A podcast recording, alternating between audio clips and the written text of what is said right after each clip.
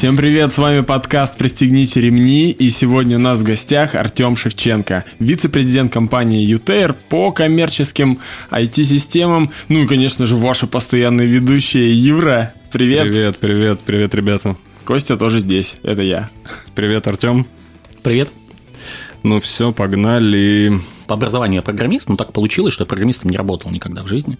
У меня такой достаточно странный послужный список. Я вот после университета работал менеджером по закупкам в табачной, на табачной фабрике. Тогда, видимо, IT был еще не совсем на взлете, либо в Краснодаре как бы не было таких опций. Короче, конкретно в моей жизни было так, что меня позвали работать э, на табачную фабрику, и я точно мог сам себе снимать жилье. И для меня это было круто. Потом, там, через какое-то время я попал в аэропорт, и в аэропорту моей обязанностью было привлекать новые компании на, ну, в общем, как-то делать так, чтобы авиакомпании открывали новые рейсы в твоем аэропорту. Это была компания Базелайра, Краснодар, Сочи, Анапа, Геленджик. На тот момент 4 аэропорта у них было.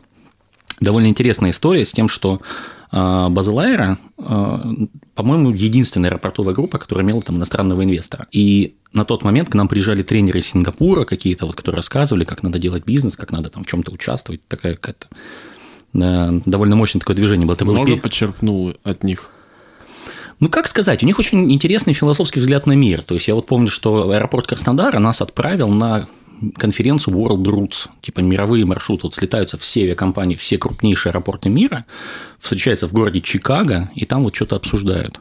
Я там был, это аэропорт Краснодар. И мне тогда было не очень понятно, ну, как бы, что, мы, здесь мы, здесь, что мы здесь делаем. Ну, потому что, ну, как бы, рейс Сиэтл-Краснодар вряд ли появится, да, то есть, ну, э, при всем уважении, ну, то есть, ну, да, у нас там, я еще так объяснял, тогда меня спрашивали, ты откуда? Я говорил, я из Краснодара, это где-то рядом с Сочи. Сочи тогда был на слуху, это же был как раз 14 да. год, как бы, Олимпиада, вот это все, да, то есть, такие, а, да, понятно, да, типа, типа, классно. И мы спрашивали Тео, там есть такой Тео Чин Леонг, это был наш тренер Сингапура. Тео, зачем мы сюда приехали? Говорит, ты не понимаешь, вот спустя 50 лет это будет 50-я конференция, в которой участвует аэропорт Краснодара. Вот. И тогда я, кажется, что-то узнал о долгосрочном планировании. Да, да, марафонских дистанциях. Э, да, потому что, ну, мне было все ну, как бы, а это, а это позиция сингапурцев, то есть они вот так вот так живут, так видят мир. Это радикально отличалось от русской ментальности. Вот удивительно, что можно было вот в Базалайре тогда встретить и, и ту точку зрения, и другую, там, и какую-то направленную на ситуативную выгоду, и какую-то направленную на стратегию, на развитие. Ну, и надо сказать, что когда ты работаешь в аэропорту, аргументов традиционного аэропортов э, связанных с тем, чтобы авиакомпания открыла какие-то дополнительные рейсы в твой аэропорт, но их не очень много. То есть они как бы, ну, не всегда выходят за пределы «пожалуйста, пожалуйста». Вот как понять, что вот ты сидишь в Краснодаре, у тебя большая часть рейсов летает на Москву, там, на Сочи, там еще куда-нибудь, да, и как понять, что тебе нужен рейс в Минск? Как ты можешь убедить авиакомпанию, что нужны рейсы в Минск? Мы, в частности, как бы нашли такой, ну, понятно, что существуют какие-то информационные системы, которые там позволяют что-то делать, каким-то образом учитывают пассажиропоток. Они стоят, во-первых, больших денег, не факт, что они вообще необходимы, и у них довольно низкая точность. На чем они могут быть основаны? Они могут быть основаны на какой-нибудь там системе продажи билетов, там, на каком-нибудь сервисе продажи билетов, они как-то отслеживают, куда люди перемещаются. Но мы сделали, мне очень нравилось тогда, мы сделали довольно топорное решение, которое работало с потрясающей точностью.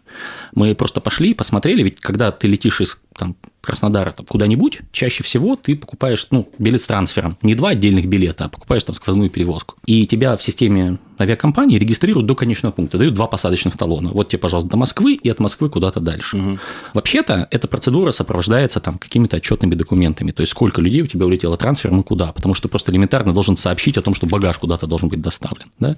То и мы как-то попросили нашу службу организации перевозок собирать эту информацию, и получилось, что просто за счет небольшого организационного усилия ты знаешь полностью, там, с точностью там, до 95%, там, куда разлетаются люди из твоего аэропорта через Москву куда-то дальше. То дальше у тебя возникает какой-то, ну, какая-то логичная линия аргументации. Ты приходишь в авиакомпанию и говоришь, здравствуйте, вот у нас нет рейса в Минск, но мы знаем точно, что каждый день от нас 500 человек в Минск долетают так или иначе.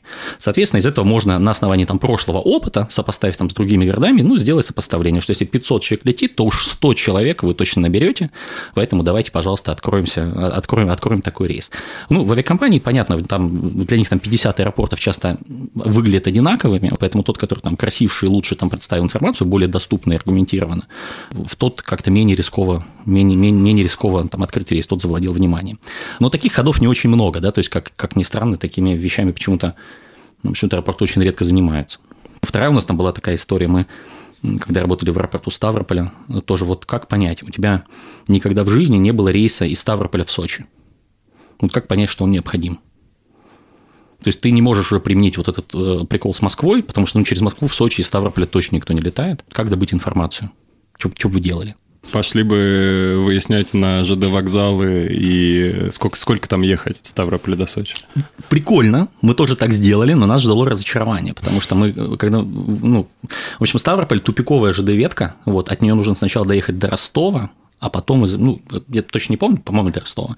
Вот, а потом из Ростова уже может двигать в Сочи. Достаточно тяжело добыть Вообще, данные. Не ЖД. ближний свет, да. Не, не ближний свет, да. Вот, и большая часть народа перемещается на машинах. Ну, мы пошли к сотовым операторам. То есть, ну, понятно, что сейчас такая услуга, ну, практически там каждый сотовый оператор предоставляет какую-то бигдату, там, как сервис, и пытается на этом заработать. Но когда мы это делали там, в 2015 году, еще это не было так развито, готовых сервисов не было, и с нами поделились просто так. А именно количеством ставропольских абонентов, которые выходят на связь из Сочи? Да, да, да, но ты же, ты, ты же не разглашаешь никаких там персональных данных, то есть ты просто видишь там, вот ты Ну, можешь, цифры, там- да. да, ты можешь там определить э, действительно, сколько людей у тебя переместилось и вышло на связь, вот они были вот в этой группе базовых станций, они вышли на связь там из этой группы базовых станций и пробыли там какое-то значительное время, то есть это типа не глюк. В принципе, замерив э, перемещение между базовыми станциями, можно даже сказать, кто из них прилетел на самолете, кто из них доехал машиной. Вот, и мы какую-то такую статистику собрали, ну, появился рейс в Сочи. Вот, в итоге. Блин, как круто. Тебе этот опыт пригодился потом в работе? Ну да, да, да. То есть я ровно так и познакомился э, с тогда Павлом Пермяковым, да, потому что я его уговаривал, э, ну, он был президентом ЮТР пассажирской авиалинии, а я его уговаривал почаще летать в Ставрополь. Он мне предложил, в свою очередь, э, пойти поработать в ЮТР, и это, это, это- эта сделка мне показалась, предложение показалось мне гораздо более интересным. Хорошо, можете не летать в Ставрополь, я сам к вам приеду сейчас, да. Но если так всерьез посмотреть, то ну, статистических инструментов, вот э, всяких там инструментов, связанных с извлечением знаний и перевозках, у авиакомпаний несравнимо больше, чем у аэропортов. Я, когда в авиакомпании оказался, я понял, что, ну, в общем, там опыт, опыт накопленный в авиакомпании, статистика, которая есть в авиакомпании, она гораздо шире, вот, и гораздо лучше позволяет э, предсказывать, что будет происходить. А с чем это связано? Что, в аэропортах денег меньше, да, получается? Или это вообще вопрос не денег? Это вообще вопрос не денег. То есть, вот, вот то, что мы сделали, э, вот тогда, вот то, что я рассказывал там со сбором статистики, вот мы просто брали вот эти вот э, ведомость с каждого рейса, сидели и перебивали в excel да? Это же очень простое действие. Оно требует только организационных усилий. Тебе надо убедить людей, работающих на стойках регистрации, как бы эти данные там аккуратно записывать. Мы потом общались там с коллегами из других аэропортов, гораздо более крупных, и выяснили, что они так не делают. Они вообще так не делают. Почему? Да потому что все и так развивается. То есть у них есть какие-то другие стимулы и другие причины. То есть если ты очень крупный аэропорт, то к тебе в любом случае будут открывать рейсы. Потому что из любого маленького, а куда ты, Ну да, собственно, да, к полетишь? тебе, к тебе придут как к хабу, да? Да, к тебе, к тебе так придут как к хабу. Если ты очень маленький аэропорт или там сеть там, каких-нибудь региональных аэропортов, то оказывается со временем, что ну, ты получаешь ответы в стиле «не учи меня жить, помоги материально». То есть, вот ты веришь в рейс, добудь денег на это.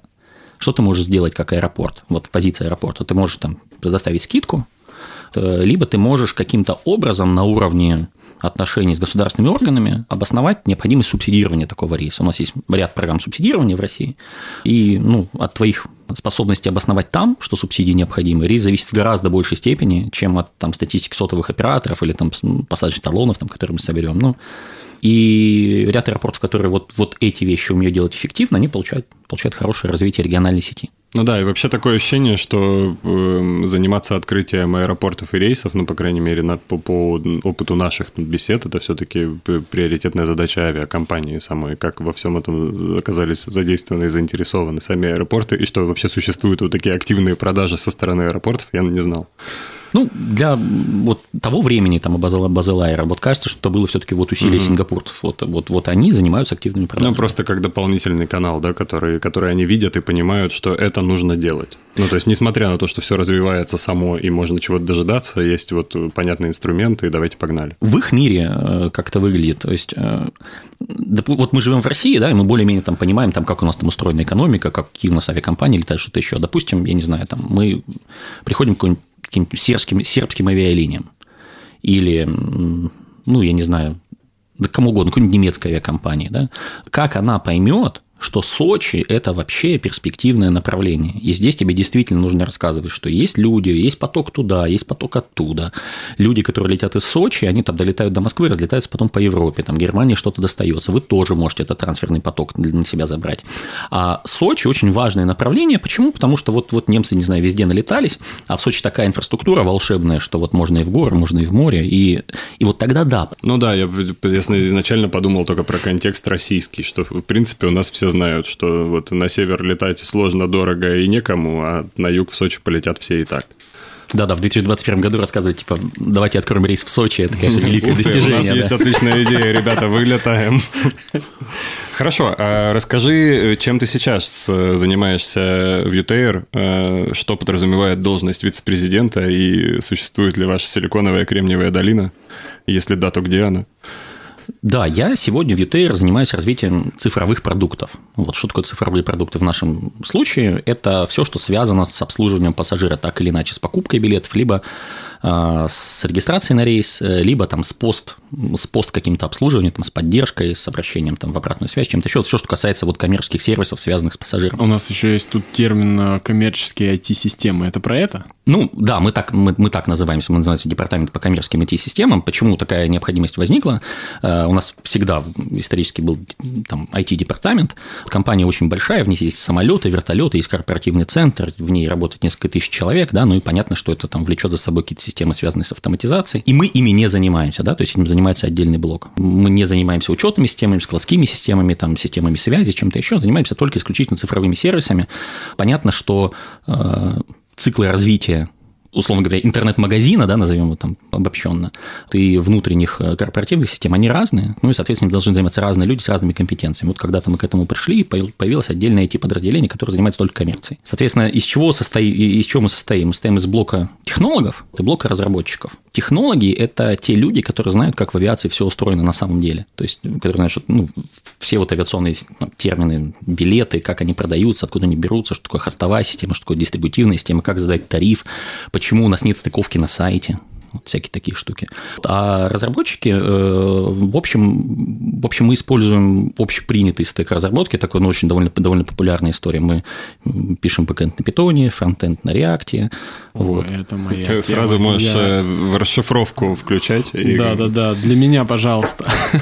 Про ну, фронтенды, про бэкенды. Это... Ну, скажем так, да, стек разработки наш собственный, да, вот тот, который мы, мы используем, это тот стек, на котором написано очень большое количество популярных приложений в интернете, там, мобильных приложений, все такого. Можно еще стек Да, ребята, пожалуйста. Да, ребята, фронтенд – это внешнее э, отображение приложения непосредственно, которое вы тапаете, ну, или интерфейса, да, любого, если я правильно понимаю, это его внешняя часть, а бэкэнд – это непосредственно код, который, с которым пользователь не взаимодействует. Давайте переводим, ну, типа, переводим, да, да, да, переводим с айтишного на ламерский сегодня у нас такая, угу. такой будет выпуск интересный. Не, ну хорошо, вот ты ищешь авиабилет, да, то есть ты должен увидеть какую-то страничку, на которой есть какие-то формочки ввода, да, вот там ты должен выбрать города, должен выбрать даты, увидеть, э, увидеть вот предложение вот этих рейсов. Ну, вот это то, что называется фронтендом, да, место, где, собственно говоря, рассчитывается доступность этой перевозки и по какому тарифу она возможна, как называется бэкэндом, ну, в нашем случае. Ну, и, и Костя расшифровывает стек, он, по-моему, не получил ответа. Ну, стек – это просто набор, стек – это набор технологий, которые тебе необходимы для того, чтобы это обеспечить. Здесь, наверное, может быть интересно поговорить о том, как вообще авиакомпания приходит к тому, что ей нужна какая-то своя разработка. Это случается не во всех авиакомпаниях, вот в нашем случае, ну, вообще, огромное количество авиаперевозчиков никакой разработкой собственной не занимаются. И понятно почему. Потому что в прошлом это не было причиной успеха той или иной авиакомпании, в том числе и нашей. Я не знаю, насколько это общепринятая позиция, но я вот уверен, что UTR э, конкретно достиг своего успеха благодаря тому, благодаря следованию правилам, благодаря безопасности, благодаря соблюдению стандартов, да, благодаря там, там жесткой дисциплине, да, потому что э, ну, ты если ты авиакомпания, важно, чтобы ты прилетел вовремя, важно, чтобы у тебя все люди там одинаково себя вели, важна предсказуемость, там, ну, в конце концов, нужно доставить пассажира с точки А в точку Б там вовремя, да, он это ценит. И это значительное конкурентное преимущество. Не всем это удается. Огромному количеству авиакомпаний это не удается. И огромное количество перевозчиков погибают вообще вот на этапе построения вот, вот, вот этой вот этой вот дисциплины. Вот они не, не, не, не доходят куда-то дальше. В Ютере это есть. А, но мы, мы, как и все, как и многие, пользовались стоковыми системами, да, ну, сток, ну в общем... Уже если, готовыми. Да, готовыми. Если ты авиакомпания, то э, ты, как правило, пользуешься какой-то IT-платформой, то есть тебе, ну, вот можно представить, что билет – это товар, этот товар должен иметь какой-то склад. У тебя есть там склад авиабилетов. Ну, точнее, как сейчас. У тебя есть склад кресел. Вот склад кресел обычно это хостовая система. Дальше ты куда-то должен задать тарифы по каким ценам ты будешь эти кресла продавать. Дальше у тебя должен быть интернет-магазин какой-то, точнее, даже до интернет-магазина у тебя должна быть площадка, которая умеет взять это кресло какое-то и отгрузить его по какой-то цене. Это называется дистрибутивной системой. Э, и к этим дистрибутивным системам дальше подключаются сайты авиакомпании и подключаются агенты. Вот когда мы видим будку с надписью «Авиакасса» и видим сайт, они ходят в одно и то же место, в дистрибутивную систему. Понятное дело, что э, хотя все эти системы, они возникли из авиакомпаний когда-то там в 60-е, 70-е годы, собственную систему такого рода написать достаточно затратно, да, и есть в мире там 5-10 игроков, к которым ты можешь обратиться, и они тебе такую, такую услугу поставят. И понятное дело, что вот хостовым дистрибутивным системам им гораздо проще дать еще и готовый сайт для компании, чтобы они вообще ни о чем не думали, у них просто пошла продажа, ты, пожалуйста. И долгое время так и было. То есть, и если мы сейчас пойдем там смотреть там, на переводчиков второго порядка, мы видим, что их сайты представляют собой одно и то же, единое целое, меняются только картинки там на главной странице, а вот движок бронирования, он работает абсолютно одинаково. Авиапереводчики, как правило, как правило, использовали готовые системы от, ну, от крупных вендоров, которые поставляют им другие, более там, фундаментальные системы. И в итоге было так же. Но в какой-то момент наступает переход от системы, которая основана на эффективности производства, к системам, которые построены на эффективности продаж. Потому что эффективность производства более-менее у всех лидеров одинаковая. То есть, ну, они достигают там какого-то предела, там, сверх которого расти уже там, ну, либо невозможно, либо сложно такое. Вот, то есть задержки все же случаются, но не случаются там по причинам погодным, там почему-то еще, там, а вот по каким-то там вторичным показателям там все одинаково как-то держат марку более-менее. Начинается конкуренция с тем продажи, то есть как бы, что можем мы такого пассажиру предложить, и как мы можем это предложить для того, чтобы он остался с нами, для того, чтобы он выбрал нас. А как мы можем доставить свое предложение до него там, максимально эффективным образом. И мы начинали с очень простых вещей, мы хотели просто поменять дизайн, хотели немножко иначе представить там свои тарифы. Так, это вот. Да? Да, да, да, да, да, yes. это фронтенд, верно, да. Оказалось, что это невозможно сделать, потому что та компания, которая тебе поставила сайт, вот готовый сайт, у нее таких, как ты, еще 20, и каждое твое предложение, каждая твоя оригинальная идея, как тебе конкретно, эффективно можно подать новый рейс в Тюмень или там что-нибудь такое, или там новую тарифную опцию о перевозке животных, она повергает их в ужас, потому что им необходимо придумать систему таким образом, чтобы обслуживать 20 разных авиакомпаний, чтобы оно нигде не поехало. Ну, то есть понятно, что есть что-то, что нужно нам, не вполне нужно там другому перевозчику. К чему это приводит? Это приводит к тому, что ты очень медленно развиваешься, а. А второе, все, что ты придумал, мгновенно появляется у твоих конкурентов. Ну, если это все-таки пробилось через фильтры, там, и твоя фича фича, ну, твой, твой запрос на изменения был признан, признан корректным, хорошим, правильным. Не очень завидное положение. То есть ты очень, ты очень, очень медленно делаешь. Поэтому мы пошли к своему вендору и обратились с предложением, а давайте мы попробуем а, делать фронтовую часть, вот ту, которая связана с пользователем, самостоятельно, а вот бэкэнд оставим, как бы мы не будем трогать, вот вы нам просто дайте, пожалуйста, интерфейс, по которому можем обращаться, и мы будем этим заниматься. Вот так у нас началась своя разработка. Но вот ты начинаешь менять картиночки, начинаешь менять интерфейсы, ты постепенно приходишь к тому, что для того, чтобы сделать что-то сложное, тебе нужно поменять немножко бизнес-логику. Ну, например, раньше ты продавал билеты, а теперь ты хочешь продавать дополнительные услуги, например, какой-нибудь там апгрейд бизнес-класс. Апгрейд бизнес-класс работает по каким-то не, не, совсем, не, не, не совсем простым правилам. Ну, например, если ты имеешь возможность продать билет бизнес-класса, тебе это сделать лучше, чем продать пересадку пассажира из эконома в бизнес. И получается так, что тебе нужно менять логику. Как только ты хочешь менять логику, этого тоже нет стандартной поставки твоего вендора, это тоже никогда особо не готово. Ты либо обращаешься к нему за изменением, либо что-то можешь делать сам. И так у тебя появляются бэкэнд-разработчики. А в какой-то момент ты думаешь, а мне вообще-то нужно мобильное приложение. А мобильного приложения в готовом виде вообще не существует. И тогда все, тогда ты обречен, обречен на то, чтобы становиться эти компании. И кажется, что по этому пути идут более-менее все крупные, крупные перевозчики. В итоге ты получаешь предложение, которое совсем отличается от дефолтной поставки, и получаешь команду, которая занимается уже не просто там изменением картинок, а занимается отдельно там разработкой фронтенда, бэкенда, потом ты такой думаешь, окей, вот мы сделали изменения для пользователя, а как оно на него повлияло, у тебя появляются UX-исследователи, ты начинаешь опрашивать пассажиров, начинаешь ходить к ним, спрашивать, как, как у них дела, начинаешь проводить эксперименты, э, часть трафика направлять, часть, часть пользователей направлять там на старую версию сайта, часть пользователей направлять на новую версию сайта, сравнивать результат, и в итоге, в итоге э, ты из перевозчика становишься IT-компанией. То есть сегодня то, что мы делаем, сайт UTR – это такое специфический, специфическое такое агентство, которое, с одной стороны, торгует только билетами определенной компании, но при этом обладает преимуществом, потому что оно сервисы этой авиакомпании представляет лучшим образом. Но в целом оно развивается и существует по тем же правилам, по которым существуют другие интернет-магазины. Сколько народа на это надо? Сколько у вас людей этим занимается? У нас сегодня около 60 человек – ну, это совокупно там команда разработки, команда поддержки. Но э, кроме там собственных сервисов мы пользуемся еще э, силами там двух-трех подрядчиков, которые помогают нам тоже разрабатывать и мобильные приложения, и что-то, что, что рядом находится.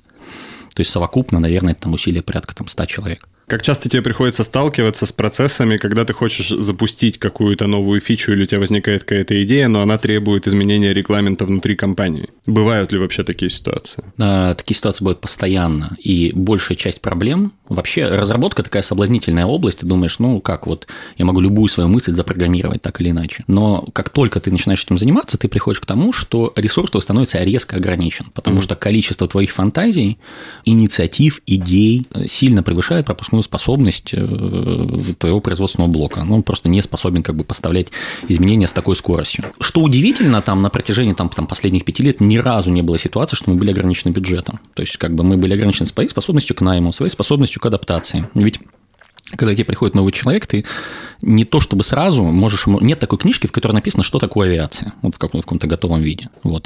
То есть, вот для нас авиация – это совокупность каких-то документов и набора практик и людей, которые уже определенным образом ошибались, которые могут тебе сказать, сюда не ходи, сюда ходи, а вот по этому стандарту действуй. Поэтому ты резко попадаешь в ситуацию, когда у тебя пропускная способность ограничена.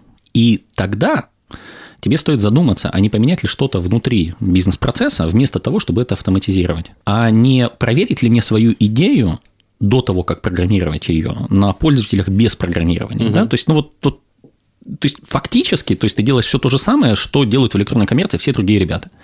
Вот. И, ну да, это помогает, но это не сразу возможно. А насколько сильно отличается специфика работы от, э, ну, от любого другого приложения, от любого другого интернет-магазина, и каких людей ты набираешь себе в команду? Ну, то есть, каким должен быть айтишник, каким должен быть твой сотрудник, чтобы прийти и такой, так, ребята, все, вот я хочу заниматься авиатематикой. Каких людей мы нанимаем в команду? Ну, надо ли человеку вообще иметь какой-то специфический опыт для этого? Или ты способен его по гайдам, типа, адаптировать и провести, вот, и ты такой, да, ничем не сильно это не будет отличаться, вот ты делал магазин колготок, интернет, да, и вот давай теперь поработаем у нас. Не, вообще специфики очень много, но я убежден, что для нас лучше, когда человек не сталкивался раньше с авиационными технологиями. Нам проще и легче дается адаптация таких людей, потому что э, часто те, кто такой опыт уже имел, вот, они имеют э, некоторую, некоторую предвзятость к какой-то конкретной системе, с которой они работали. Mm-hmm. Конечно, здорово, чтобы к тебе пришел человек, который уже сразу во всем разбирается, это ну, шикарно. Но чаще проще дается адаптировать людей, которые никакого такого опыта не имели, но они постепенно, постепенно вместе с тобой, там, ну, там, mm-hmm. изуч, изучая опыт коллег, там, познают, как бы, из чего это состоит. Неужели это не может быть полезным? Неужели это никогда не пригождалось, этот опыт? Это всегда пригождалось, просто, наверное, а, у нас внутри наш блок технологов, вот, который вот давно, давно в ее компании существует, вот, он достаточно силен для того, чтобы этого было достаточно просто. В Ютере работают люди, которые выписали первый в истории России электронный авиабилет. То есть они как бы наблюдали развитие этих систем там с самого-самого начала. Представим, что вот мы авиакомпания, которая пользуется сторонними сервисами. То есть она вот, вот действительно взяла э, хостовую систему, дистрибутивную систему, и там вот, вот от всех все эти системы покупает, как покупает, берет в аренду, да, пользуется ими. И внезапно для нас оказывается важным заниматься собственными продажами. Удивительным образом оказывается, что не каждая авиакомпания вообще обладает даже собственной базой пассажиров. Это ну, звучит странно, но вот вы как пользователи могли с таким сталкиваться, да, что вот есть сайт перевозчика, у других перевозчиков, ну и у нас, может, когда-то. Ты купил авиабилет где-то, там в будке с надписью авиакасса, а потом ты хочешь на сайте что-то сделать, у тебя не получается.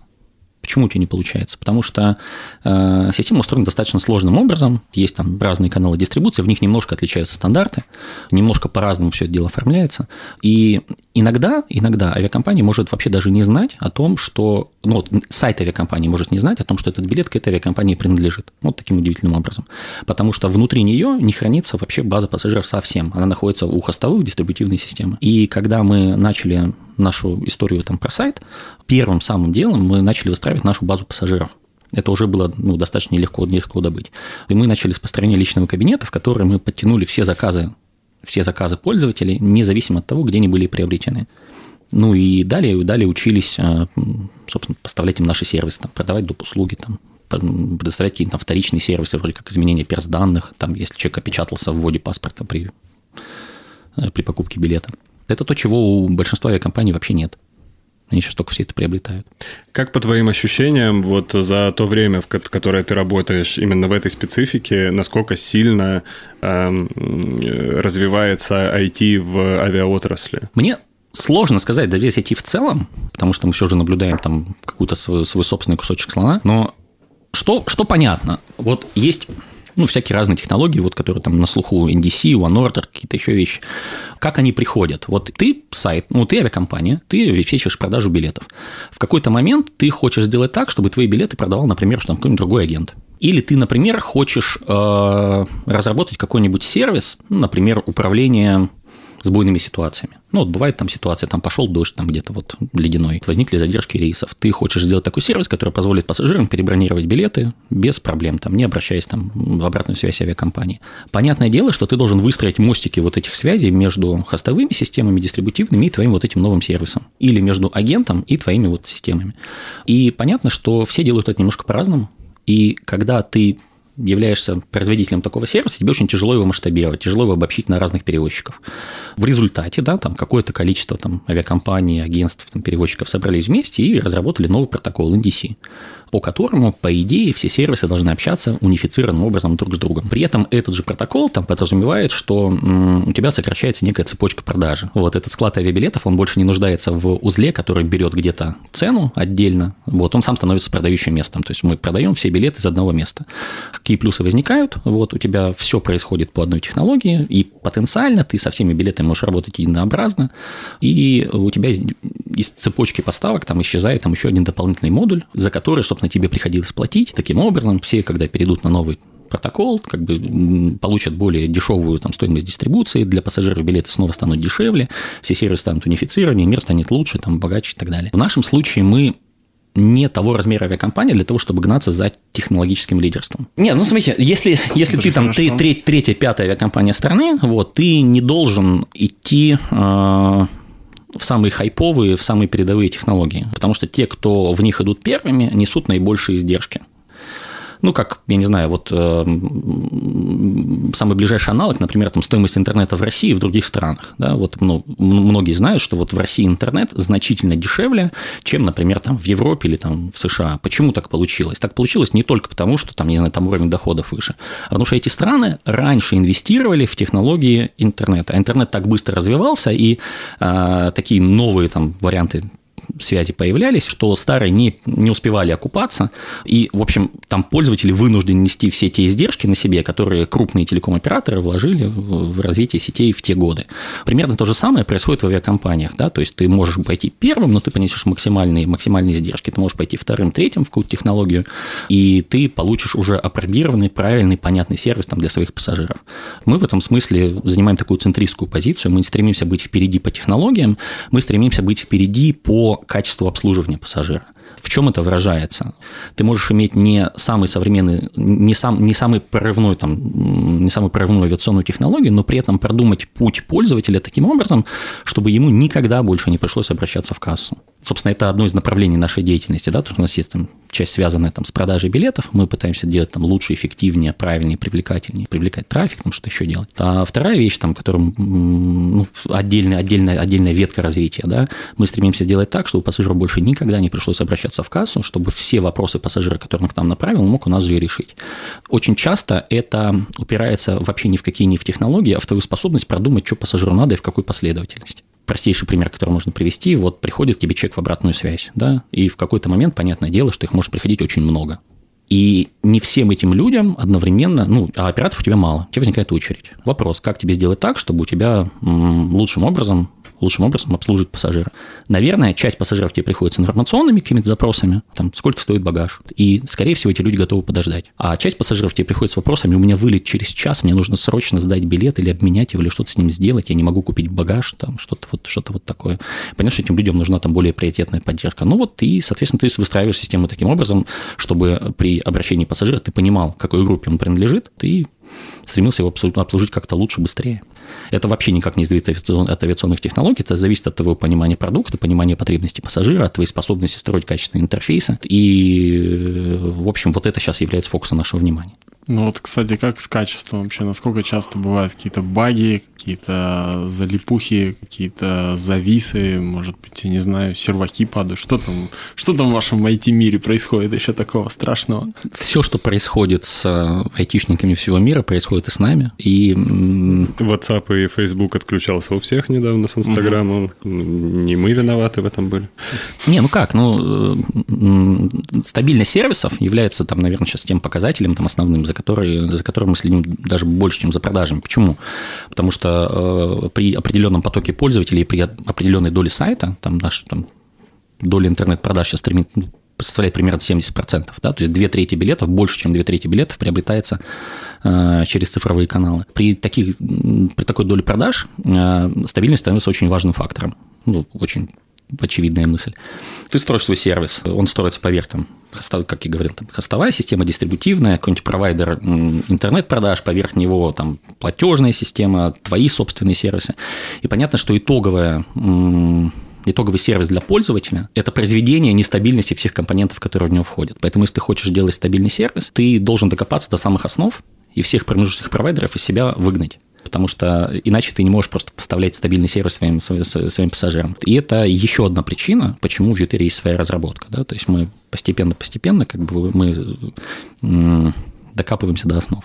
Слушай, ты сказал э, про то, что 70% сейчас составляют онлайн-продажи. Давай поговорим о том, вообще, как мы пришли к такому формату и как, э, э, как на твой взгляд, IT-отрасль изменила авиацию и поведение людей? Мне кажется, что поведение людей поменял интернет, вот, и в итоге получилось, что не тот, кто владеет вниманием человека конечным, тот больше всех и зарабатывает. Как авиакомпании изменились изнутри вот с того момента, когда еще ноль продаж было через интернет, до текущего дня, когда закрыты практически все авиакассы в городах, там, да, последние, ну, последние офисы какие-то такие остаются, как, знаешь, как базовые станции, короче, как-то крупных авиакомпаний, и все остальное, все продажи ушли в интернет. Ну, как это повлияло на авиакомпании изнутри, например? Какие люди пришли, ну, то есть мы, понятно, мы разговариваем про IT, понятное дело, что кто-то на, там, на аутсорсе, кто-то у себя in-house, да, завел какие-то небольшие IT-команды, кто-то большие эти команды,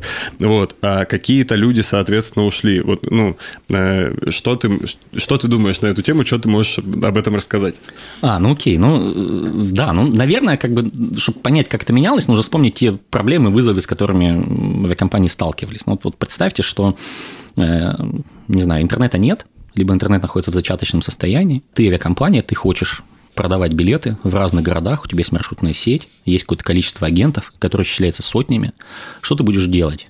Как вообще это может работать? Ну, ты выпускаешь такие книжечки, которые называются бумажными авиабилетами. Эти книжечки содержат, ну, это вот такие бланки строгой отчетности, которые имеют действительно там, ну, юридическую силу, что этот пассажир имеет право прийти.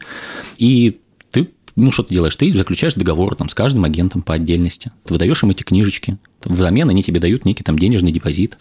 После того, как пассажиры с этими книжечками ну, получают билеты, пролетают, да, ты получаешь эти кусочки этих отрывных талонов, ты их должен сопоставить, что пролетело, что мы продали по факту, сколько денег кто кому должен. У тебя возникают огромные расчетные центры, которые там по количеству людей могут, я не знаю, быть больше, чем там, там ну или сопоставимо там, с блоком твоего наземного обслуживания, потому что тебе просто элементарно математику надо свести, кто кому что должен.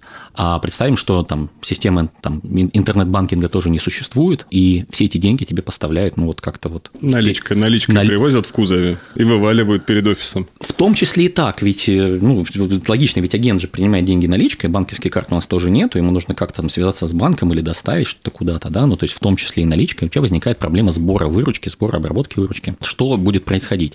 Ну, понятно, что происходит укрупнение, да, возникают некие организации, которые помогают авиакомпаниям более эффективно эти вещи делать. Они говорят, давай так, вот мы будем свои книжечки билетов выпускать, вот, а с тобой подпишем соглашение о том, что ты нам доверяешь, выделяешь нам некий ресурс, мы им распоряжаемся, а мы заключим договор уже со всеми мелкими агентами, со всеми мелкими агентствами. Вот. Удобно, удобно. Потом в какой-то момент возникают, ну, понятно, что авиакомпания где-то пользуется услугами такого агрегатора, вот, а, где-то она там пользуется своими прямыми договорами с особо крупными важными агентами, где это, где это необходимо. Потом в какой-то момент появляются Окей, появляется интернет. Хорошо. Ты начинаешь какие-то свои интернет-продажи. Как ты это делаешь? Ну, ты приходишь к тому же самому вот агрегатору, говоришь, давай мы будем при помощи тебя дистрибутировать авиабилеты. И это как-то как развивается. Потом в какой-то момент ты понимаешь, что ты продаешь билет своему пассажиру напрямую со своего сайта через какого-то посредника. Зачем он тебе нужен? Соответственно, там необходимость посредника, она, она уходит. И чем больше, чем больше количество пассажиров приобретает билет у тебя напрямую, тем дешевле на самом деле это для тебя, как для авиакомпании. Если это дешевле для тебя, как для авиакомпании, в конечном счете все это выражается в цене на билет. Это значит, что ты можешь предложить более конкурентное предложение по более низкой цене для пассажира. Пассажир получает более качественное обслуживание. Потому что все его вопросы могут быть решены, если он купил билет на сайте перевозчика. Мне кажется, что все почувствовали это вот в момент пандемии, да, вот если ты купил билет у авиакомпании, ты относительно ну, проще решал свои вопросы, да, если ты покупал билет у агентов, переносы, возвраты, обмены, вот все, что все, все, с чем там люди сталкивались, они происходили значительно сложнее, потому что возникало дополнительное звено коммуникации между агентом и авиакомпанией. В этот же момент в пандемии появились ваучеры, Расскажи, пожалуйста, что происходило, потому что, ну, как мне кажется, был большой шум э, по всей стране на тему того, что люди пытались, пытались поменять, ну, вернуть билеты, э, получить обратно свои деньги. И как вообще ваучеры, это что за новая реальность, в которой вот на время пандемии все очутились? Ваучеры были абсолютно вынужденной мерой, Понятно, что, ну, там, с точки зрения людей, им, конечно, им, конечно, эта ситуация не нравилась, все хотели вернуть деньги одновременно, вот, но экономика так работает, что ты не можешь просто выдернуть э, все деньги из авиакомпании разом, они перестанут существовать. И мы видим, что случилось по всему миру. Вот, в нашем случае, как бы, ну, в случае вообще там, всех, в, наш, в нашем случае нам очень пригодилась своя собственная разработка. То есть, да, складывается ситуация, что ты не можешь исполнить обязательства в силу там разных ограничений. Что нужно сделать? Нужно эти обязательства перенести на какой-то более там, ну, на какой-то другой срок. Как, как этого добиться, как это обеспечить? Нет никакой готовой технологии. И вот еще раз мы там выше говорили про то, что есть глобальные игроки, которые поставляют ну, там, глобальные системы, хостовые, дистрибутивные, и понятное дело, что у них нет решений, потому что у каждой авиакомпании чуть-чуть своя специфика, не очень понятно, как это общее решение может быть выработано, и уж точно это общее решение не может быть поставлено на рынку там, в течение там, недель, а счет шел на неделе. Ну и, собственно, с этой ситуацией справлялись каждый как мог. Есть в России авиакомпании, которые имеют большую сеть там касс, вот они решили вопрос следующим образом, сказали, пассажир должен идти в кассу. А мы компания, у которой есть там ну, есть компании, у которых там сильный колл-центр, у них там колл-центр руками эти вещи обрабатывал. При этом каждый изобретал технологию чуть-чуть по-разному, чуть по-своему. А мы оказались той компанией, у которой э, была своя разработка, и мы решили вопрос так, что мы ваучер выдавали в интернете прямо на сайте, там, через подтверждение по телефону, по почте. Мне кажется, что это вот один из ключевых моментов тоже, там, которые показывают, э, как как своя собственная разработка может поставить ценности для клиента и ценность для авиакомпании. То есть, ну, в общем, мы наших пассажиров ни в какие кассы никуда не отправляем. Вот. И как это нормально сработала эта идея? Или можно было бы все-таки пойти другим путем, какие-то другие решения принять? Не, ну если так оглядываться назад, то это был один из сервисов, которые разрабатывались там внезапно, в внезапном срочном порядке, и все можно было сделать лучше, можно было сделать там более стабильно, но это одна из там вещей, которыми я там в нашей деятельности горд, потому что сэкономленное время людей, в общем, даже, даже безопасность людей, да, там в момент пандемии, которым там необходимо идти в какую-то кассу, она, ну, то, о чем мы работаем. Ну да, мне кажется, что у людей просто было еще такое состояние вот на, на вот этой всей волне. То есть дело не в самих ваучерах как таковых, а дело в том, что у людей были планы, которые нарушены не авиакомпанией, а просто неожиданно свалившейся какой-то ситуации с неба, и ты просто пребываешь в шоке, и в, и в этот момент, когда ты пытаешься что-то, ну, э, незримое вернуть под контроль под свой, например, деньги, заплаченные за перелет, ты в этот момент э, находишься на, ну, как бы на эмоциях от происходящего, и мало кто в этот момент подумает, что в авиакомпании в этот же момент сидят такие же люди, у которых тоже волосы дыбом, все горит, ничего. Нет, да, ну, да. И, вот. и отсюда, собственно, вот ну, возник вопрос, и вся вот эта шумиха с ним связана. Да, да, да, смотрите, я тоже, не знаю, это тоже такая история, наверное, можно, можно ее делать публично. Вот когда началась пандемия, когда начались там первые ограничения в вылетах, что мы получили? Мы получили поток обращений на вынужденные возвраты. Угу. И надо сказать, что тарификация достаточно сложная, вот, ну, во всяких всяких, ну, в, в, в авиаиндустрии достаточно сложная тарификация. Представим, что мы там, не знаю, берем билет, какой-нибудь билет там Краснодар, Москва, Тюмень, пассажир пролетел половинку до Москвы, а продавали мы ему билет там, не знаю, за 10 тысяч рублей, сколько стоит половинка от этого билета. Э, возвраты в нашем случае всегда исполнялись кассирами, то есть которые по правилам перевозчика брали и рассчитывали, сколько денег нужно вернуть пассажиру. То есть мы на сайте принимаем заявку на возврат, и потом ставим ее там в очередь, кассир доходит, обрабатывает, отправляет деньги пассажиру. Мы единовременно получили очень большое количество таких обращений, которое там в десятки раз превышало там предыдущие уровни. Как с этим справиться? Ну, мы же команда разработки, мы обязательно с этим справимся. Мы написали автоматизированную систему а, выдачи денег пассажирам. Вот она проработала один день, после чего к нам пришел финансовый директор и сказал, вы что делаете? И очень быстро стало понятно, что поток обращений, запросов на возврат денег растет лавинообразно, просто этих денег, ну, их просто нет. И у меня вот в связи с этим родился вопрос, а часто ли у тебя бывают, э, или, ну, у тебя и у твоей команды идеи, которые в итоге не идут в реализацию у вас, там, ну, в авиакомпании в Ютейре, э, но они могут получить продолжение где-то аутсорсно или идеи, которые ты на базе авиакомпании придумываешь, потом по ходу понимаешь, что, блин, это не у нас или там у нас это не пригодится, но ты можешь где-то запустить это как, как какую-то свою мечту. Или... У нас одновременно там изменились э, изменились, изменились правила перевозки, да, у нас там возникло большее количество платежей на гейтах, связанное с тем, что э, разная тарификация ручной клади возникла, там маленькая ручная кладь, большая ручная кладь. И в какой-то момент у нас даже вылеты задерживались из-за того, что не было средства такого, что позволяло бы тебе предложить карточку и пройти, нужно было выписывать бумажные квитанции. Если достаточное количество людей там на гейте уже на посадке э, с этим сталкивается, то ты не можешь вовремя отправить самолет, потому что у тебя эта процедура все еще длится. Вот. Это привело нас к необходимости создания какого-то платежного сервиса, сервиса мобильного, и мы такой сервис разработали. Да? Мы там, ну, вы, с, этим можно много где столкнуться, да, там, там курьеры или там кто-то еще, там, да, они берут там э, телефон на базе андроида, к нему прицепляют там чековую ленту, да, и вот угу. как-то это все работает. Ну, в нашем случае там сложность была в том, чтобы э, сделать сервис, который позволяет правильным, авиационно правильным образом там все это дело выписать. Э, мы такой сервис разработали, попользовались сами, даже продали его одному другому перевозчику, но потом наступила пандемия, и Одновременно с этим там хостовая система, то есть один из крупных вендоров, вот такое решение предложил для всех. И так мы поняли, что мы эту технологию там дальше сами развивать не будем, что нам проще и дешевле, как бы нам наш стартап не нравился, там нам проще и выгоднее его закрыть и пользоваться тем готовым решением, которое, которое поставляется. Поэтому, ну, вот история, да, вот, э, да, стартапы возникают, вот какие-то из них э, успешные, какие-то нет, но после, ну, вот по итогам пандемии мы что поняли для себя, что вот это вот пользовательский путь пассажира, вот качественным образом его обрабатывать до сих пор не умеет, ну, очень мало кто умеет. Ну, скажем так, очень мало кто умеет. И наше пространство для улучшения в этой области настолько велико, что мы сейчас себе не ставим задачу там, разработки новых продуктов там, каких-то сторонних, потому что, ну, как бы твоя сила в том, кто ты есть. Вот. Угу. Тебе не нужно, не нужно пытаться быть там кем-то еще. И если не все сервисы до сих пор, до, до сих пор как бы там ты в каких-то, в каких-то моментах просишь пассажира обратиться в кассу или там обратиться там к агенту, то это означает, что тебе еще много есть куда расти внутри себя. Ну, как да, раз да. и хотелось поговорить о будущем, но ты сам сразу ответил на этот вопрос. То есть, что, что вообще ждет впереди? А впереди э, ждет как раз исследование вот этой вот ветки, да, то есть исследование своего пассажира, исследование взаимодействия с ним, правильно?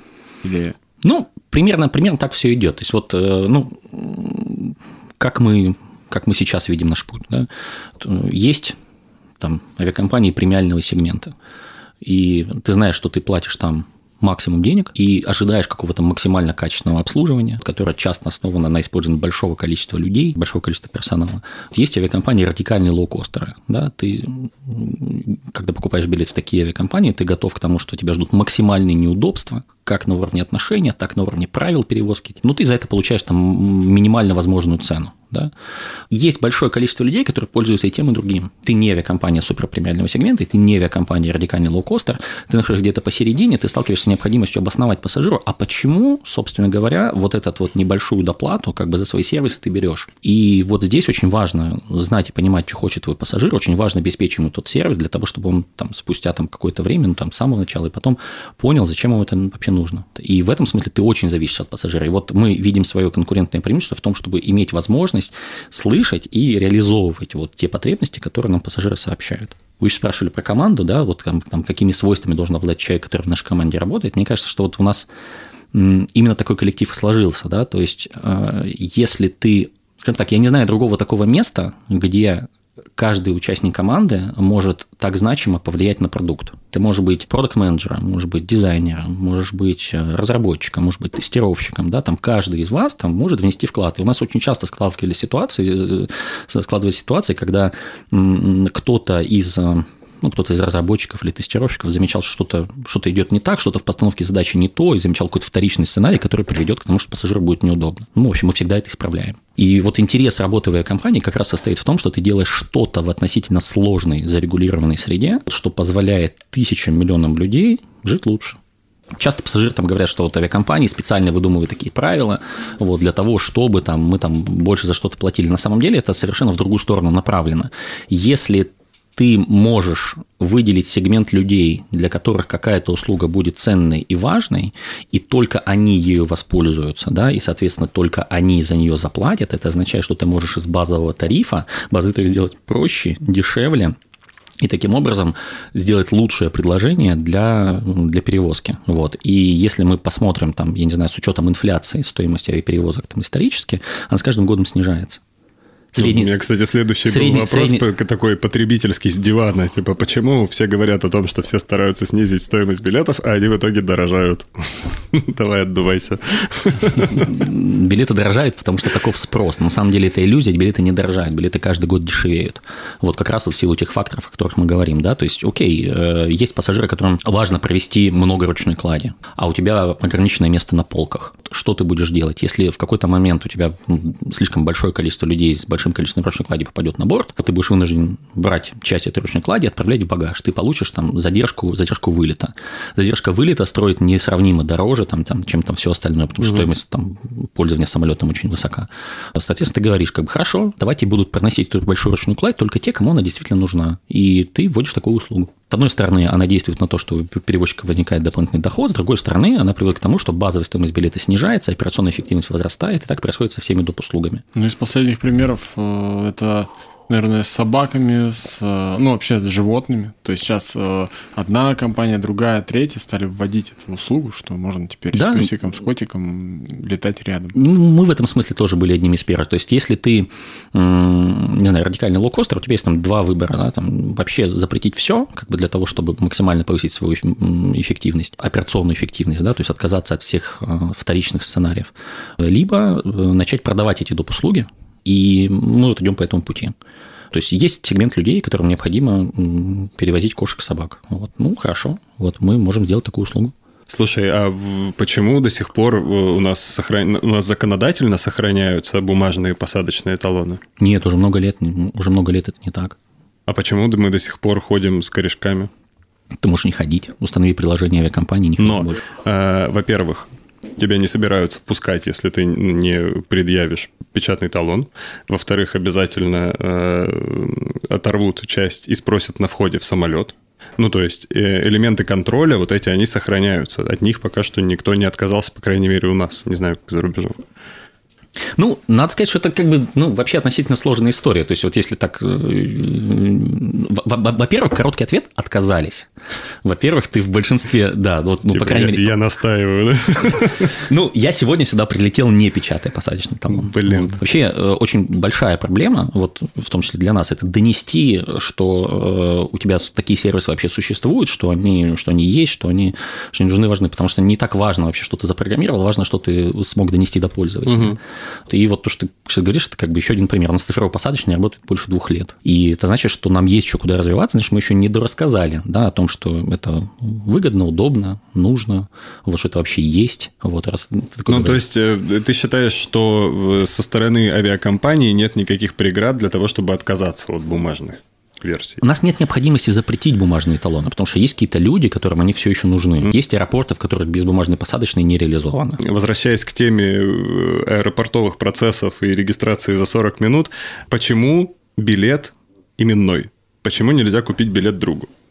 Да, ну, традиционный ответ, потому что злые перевозчики как бы сделали так, что этот, что этот билет нельзя никому передать. На самом деле, ну, билеты не всегда были именными. Давайте представим, как бы, какие издержки возникают, как бы при том, что, ну, что, что произойдет, если авиакомпания будет распространять не, не именные авиабилеты. Будет больше историй про Новый год и баню, я думаю, да? Когда вместо этого улетел не тот человек. Отпра- да? Отправили не того человека. Не, ну, э, не, ну помимо того, что как бы есть всякие там государственные ограничения, государство действительно там хочет знать, там, что опасные преступники там куда-то передвигаются и вовремя не имеют возможности их заблокировать, да, вот, помимо этого возникает там очень простая история, которая там, там много лет назад там все сталкивались. А как так получается, что вот, вот мест нет? вот мест нет. А у какого-нибудь агента или у какого-нибудь там кассира конкретного там места есть. Как так выходит? Вот в момент, э, ну, если билет не именной, вот, то это означает, что в момент, когда там авиакомпания делает там распродажу или где-то там заранее по каким-то э, низким ценам билеты дистрибутирует, вот посредник может отобрать эти билеты, взять их себе и потом подменить собой, собственно, дистрибутивную систему авиакомпании, продавая их с наценкой как бы пассажиру. Авиакомпания до последнего момента будет думать, что все места проданы, а на самом деле, там, не знаю, там часть этих мест потом к ним вернется, а люди не будут иметь возможности эти билеты купить. Да?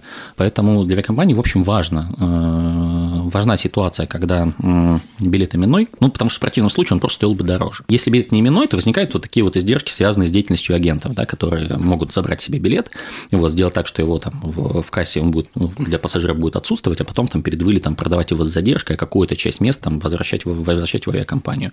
И если такая ситуация будет складываться, что произойдет для авиакомпании, там какое-то количество мест не будет продано в итоге, да, там они останутся пустыми, потому что мы не смогли вовремя наладить там дистрибуцию их во всех каналах. А если какое-то количество мест останутся пустыми, значит, опять же, авиакомпания не сможет предложить свой сервис по более низкой цене. Что думаешь, в ближайшее время самого классного может произойти в авиаотрасли благодаря IT? Это создание ситуации, при которой каждый свой вопрос человек может решить по нажатию кнопки в своем телефоне. Это до сих пор не так, и у многих авиаперевозчиков с этим проблемы, но все идут туда, и мы окажемся там в том числе.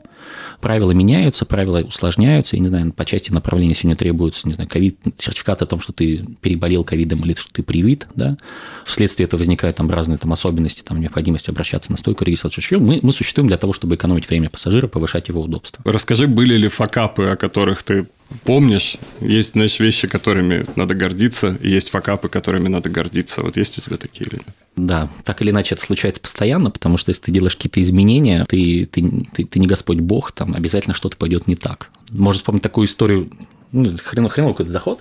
Вы кому-то опять дали денег? Просто так или... Не-не-не, нет. Кто-то получил скидку в день рождения. Нет, нет, нет. Ну, была такая история, что, э, которая хорошо показывает, наверное, как бы те сложности, с которыми мы сталкиваемся в разработке. Они заключаются в том, что не, не, не, не, все не, везде, не, не все не везде написано. Очень тяжело, очень тяжело разобраться в том, э, как именно работает авиация. Вот представьте, мы запускали приложение, и в этом приложении есть модуль регистрации на рейс. Ну и представим, что ну, у системы регистрации на рейс есть возможность зарегистрировать одним запросом человека на один сегмент, либо зарегистрировать его там на два сегмента. Сегменты – там отдельный участок перелета. Вот пассажир летит Краснодар, Москва, Тюмень. У него есть два сегмента, на эти два сегмента можно зарегистрировать одним запросом или двумя разными запросами. С точки зрения документации, э, это одно и то же.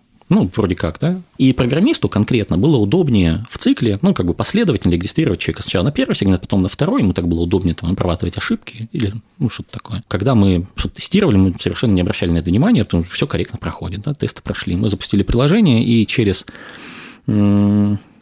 несколько часов мы получили массу негативных отзывов. Что произошло? У нас багаж резко перестал доставляться. Э, регистрируя, было связано с тем, что мы просто не знали, как функционирует система регистрации. Да? Короче, когда пассажир регистрировался по сегменты последовательно, это приводило к тому, что когда он приходил в аэропорт, система регистрации в аэропорту по умолчанию считала, что его багаж необходимо регистрировать только до первого пункта. Да? Что то это есть его конечный пункт. Что это его конечный пункт, да. То есть он регистрировался на два сегмента, а багаж у него выскакивал только до первого сегмента, только, только, только, только до конца. Агент мог не обратить на это внимание, мог не сказать человеку об этом, человек мог сам не обратить внимания, не заметить, прилететь в Тюмень и обнаружить пропавший багаж. Это было страшно. Ну, это было быстро исправлено, но это вот пример того, как э, ты, совершив незначительную ошибку, можешь делать жизнь людей сильно хуже. Такая ну, не, но ненадолго. Но ненадолго. Да, да всем да. пришел багаж, значит, ненадолго. Слушай, а вот в связи с этим тоже вопрос. Почему вот существует вот эта практика, когда билеты из двух или трех сегментов стоят сильно дешевле, чем билет до первого сегмента. Как, так, как так может получиться, что билет там Краснодар-Москва стоит дороже, чем Краснодар-Москва-Тюмень? Во-первых, такое случается очень редко, и это может быть связано с загрузкой второго сегмента. Ну, то есть, ну, короче, у нас вот есть, есть система управления тарифами. Эта система управления тарифами пытается обеспечить, ну, это вообще не вполне моя зона ответственности, вот, но не так, не, не, не, не так важно. Там упрощенно там ответ выглядит следующим образом. Есть система управления тарифами, она предлагает там оптимальную стоимость перевозки, исходя из той загрузки и той истории продаж, которая у тебя была. И в какой-то момент недозагруженный второй сегмент может приносить авиакомпании такой убыток, что ей будет проще дать скидку на первый для того, чтобы общую, общую загрузку по сети повысить. Эта ситуация исключительная, она бывает довольно редко. Ну, вот. я согласен с тем, что это не часто встречается в России, но это очень распространено в Европе, и очень много э, людей, которые путешествуют там в блогах, пишут, вот, ребята, читы, да, которыми можно воспользоваться, покупайте из нескольких. Ну, да, ну, это, это, это может быть связано там просто действительно там, с желанием авиакомпании там, общаться с разными сегментами пользователей, да, там, предположим, что у него нет там рейса или у него новый рейс там открылся в какой-то в какой город, а существующая аудитория ранее ценник она не хочет. Да? То угу. есть, ну да, да, такое, такое иногда бывает. Это может быть часть осознанной политики, может быть вынужденной ситуации, что-то такое. Слушай, еще, кстати, назрел вопрос. Были ли какие-нибудь, может быть, атаки на сайт или, может быть, сталкивались вы как-то напрямую с деятельностью жуликов а, в отношении вас? Не в отношении пассажиров, а в отношении авиакомпаний? Ну, это не обязательно жулики. То есть, ну, просто представим, что вот окей, вот авиакомпания пользуется какими-то внешними сервисами, да, за что она платит? Она платит за оформленные билеты и за количество запросов. Представим, что существует агентство, оно платит за то же самое. Да? И таким образом оказывается, что информация о том, какая стоимость билета сейчас самая низкая, да, она имеет коммерческую ценность. Во-первых, ее ну, она не бесплатно добывается, и в какой-то момент может оказаться, может так оказаться, что дешевле спарсить ну, то есть обратиться программным образом к сайту перевозчика, чем обратиться к дистрибутивной системе за запросом минимальной цены на билет. Или может так оказаться, что ты хочешь свою собственную цену установить в зависимости от стоимости конкурента, и тебе нужно каким-то образом об этом узнать. И так появляются боты, которые обращаются на сайты, э, на сайты перевозчиков, вот, оказывают на них там значительную нагрузку, вот, и мы с таким тоже сталкивались постоянно. Ну, есть программные методы защиты от этого. Ну, не знаю, например, вот Google Captcha, с которой вы сталкиваетесь в интернете, вот она у нас используется. То есть сам Google помогает отличать легального пользователя от нелегального, и при обнаружении там какого-то количества типовых запросов он ну, просто блокирует, отсекает, либо просит там сообщить, выделите все машины на картинке, вот какие-то такие задачки решить, которые машине относительно сложно решать. Ну, это пока что, конечно. А существует, э, ну, я не удивлюсь, если ты не ответишь на этот вопрос, существует ли зависимость от количества таких обращений на цену на билет? Ну, то есть, есть ли какая-то механика, когда большое количество интересующихся рейсом или интересующихся конкрет, конкретным направлением людей своим вниманием могут э, стоимость по билету поднимать? А, да, ну, в общем, это какая-то такая... Ну, короче... Э, это на... немножко заговоров. Да-да-да, теория заговора. Теория заговора. Не, ну это, видите, как такие механики, я не знаю, они часто называются dark patterns, да, то есть ты, э, видя, что человек уже там проявил интерес к покупке, пытаешься взвинтить цену, зная, что, как бы вот, зная, что он сейчас потенциально готов купить, коммерческий интерес это, наверное, представляет, там в нашем случае мы считаем, что это не наш путь просто, да, то есть в нашем случае э, цена на билет зависит от того, сколько билетов действительно было приобретено, то есть как бы от фактического спроса. Мы не делаем э, сейчас тарификации там в разделе отдельно пассажира. То есть тот человек, который приходит к нам на сайт, он видит честную цену. Опять же, у разных агентов бывает по-другому, совсем по-другому, да, то есть если ты пробыл на какой-то страничке, действительно, ты смотрите, то есть эм, как бы вопрос в том, кто на чем зарабатывает, да, авиакомпания зарабатывает на объеме перевозок, да, то есть ее задача как бы продать максимальное количество билетов тем людям, которым они нужны. Агент зарабатывает на комиссии, то есть его задача поднять цену как можно выше для того, чтобы вот как-то свою жизнедеятельность, там стоимость между тем билетом, который он купил и тем билетом, который он продал, да, свою жизнедеятельность как-то обеспечить. Вот, соответственно, авиакомпании просто не возникает возникает такой потребности. Нам гораздо интереснее поработать с доп. услугами, э, поработать с э, какими-то потребностями пассажиров, которые вот пока еще не удовлетворены, там как кошки, собаки, не знаю, перевозка оружия, обработка инвалидов, там еще какие-то вещи, да? бронирование мест, там предварительное. Э, с этим тоже там иногда бывает связана там сложная специфика. Чем таким образом как бы повышать цены? Потому что, ну, короче говоря, это не наш бизнес.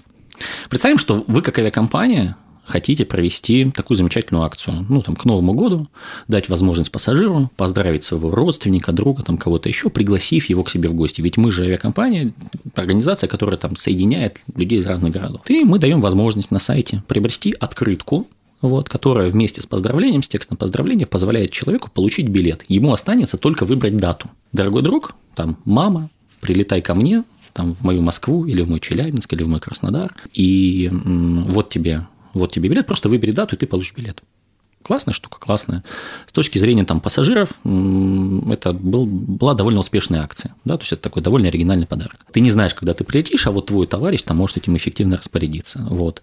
Для легальных пользователей все прекрасно. Что происходит в мире на самом деле? Да, там, под огромным, огромной долей как бы, пассажиров, вот, которые этим воспользовались, оказались агенты, агенты Анадри. Что, собственно говоря, они делали? Они воспользовались фактом того, что стоимость перевозки неравномерна на протяжении, э, ну, там, на протяжении разных дней. Соответственно, они знают, что в определенные даты билеты будут дороже, поэтому они себе эти сертификаты купили, а потом пассажирам, приходившим в кассу, они предлагали билеты по какой-то более высокой цене, а сами их оформляли по нашим сертификатам.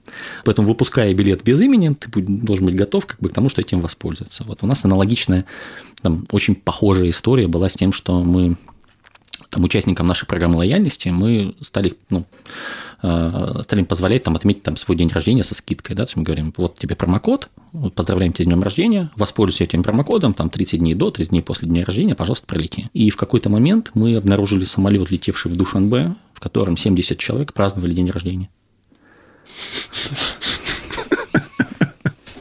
Э, как так получилось? Э, ну, люди нашли возможность зарегистрироваться в программе лояльности, указав не свою дату рождения, получив промокод там, ну, и каким-то образом его применив. Круто, да? круто. Ну, Очень праздничный самолет.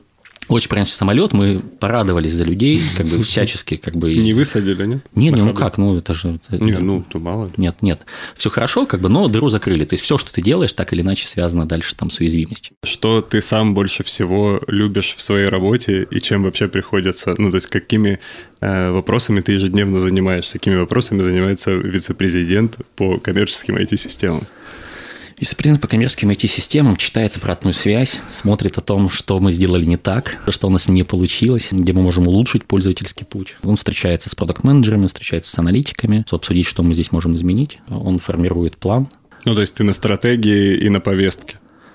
Ну, да, ну, то есть, э, как бы моя роль, она такая, как не знаю, это можно было бы назвать бизнес-девелопмент, да, то он просто в цифровой среде. Потому что отчасти мы занимаемся вопросами там, операционными, да, отчасти мы занимаемся вопросами развития команды, вопросами там, условий труда, там что-то еще, вопросами внутренних правил перевозки внутри авиакомпании, потому что часто мы можем что-то поменять такое, что, что приведет к улучшению само по себе, как бы без необходимости программирования, да, там какие-то там, правила являются там, не вполне разумными, не вполне нужными. Ну, короче, если честно, как бы я каждый день страдаю, вот, потому что я читаю, понимаете, смотрите, на 100 человек, которые э, будут благодарны и рады, вот, 100 человек ничего тебе не напишут, как бы, если ты одному человеку причинил боль, он тебе сообщит об этом в наиболее яркой форме. При этом, если ты сайт перевозчика, да, ну вот представьте, вот ты сайт авиакомпании, на тебя падают все тумаки за всю несправедливость мира, которая существует в виде плохой погоды, в виде плохого там, обслуживания в аэропорту, там, э, в виде того, что ты сам что-то сделал не так, в виде того, что платежный сервис подвел. Да? И если бы мы подходили к этому вопросу как, э, я не знаю, просто программисты, то мы часто могли бы ответить, ну, как бы, что, это же не я, это банк у тебя упал, это же не я, это у тебя там в аэропорту что-то не так. Вот. Но мы каждое такое сообщение пытаемся переварить с точки зрения того, что мы можем улучшить для того, чтобы пассажир больше с этим никак не сталкивался. И мы, мы здесь не одни, у нас есть наземные службы, у нас есть обратная связь, у нас есть э, люди, которые занимаются там, развитием доп. услуг, развитием наземных сервисов. Вот. И да, вот мы каждый день встречаемся, обсуждаем, что еще такого у нас тут случилось, что еще можем пересмотреть там, в своих подходах. Ну, это просто, это просто издержки того, что ты находишься на передовой. Если ты делаешь приложение, с которым взаимодействуют все твои пользователи, соответственно, ты ответственен за все их неудачи. Ну, что хочется сказать, друзья, благодарите больше людей, которые создают разные сервисы. Пишите им положительные комментарии, благодарите их за работу, пишите свои отзывы не только тогда, когда что-то сломалось, а когда что-то отлично работало. У нас в гостях сегодня был Артем Шевченко, вице-президент по коммерческим IT-системам авиакомпании UTR. Артем, спасибо большое за то, что пришел к нам в гости. Спасибо, что позвали, да, но я все же это, все же можно, если, если можно, ремарку внесу. Вот. Э, очень важно и очень нужно, чтобы эти негативные комментарии существовали. Конечно, для психологического комфорта важно, что ты сделал что-то хорошо. Это очень приятно. Э, но именно негативные комментарии, они заставляют нас становиться лучше, потому что только так мы узнаем, что мы что-то сделали не так. От себя добавлю, что можете оставлять комментарии к нашему подкасту, мы и их читаем, и их анализируем, так что... Ставьте лайки, подписывайтесь на наш канал. Да, да да. Все, это все, именно, все именно так. Э, и да, мы добавим, что ты сам напросился сейчас. Мог бы именно с подкаста получить только положительные отзывы. Но хорошо, пишите Артему все, он все читает. Друзья, это был подкаст «Пристегните ремни». Спасибо большое, подписывайтесь на нас и услышимся.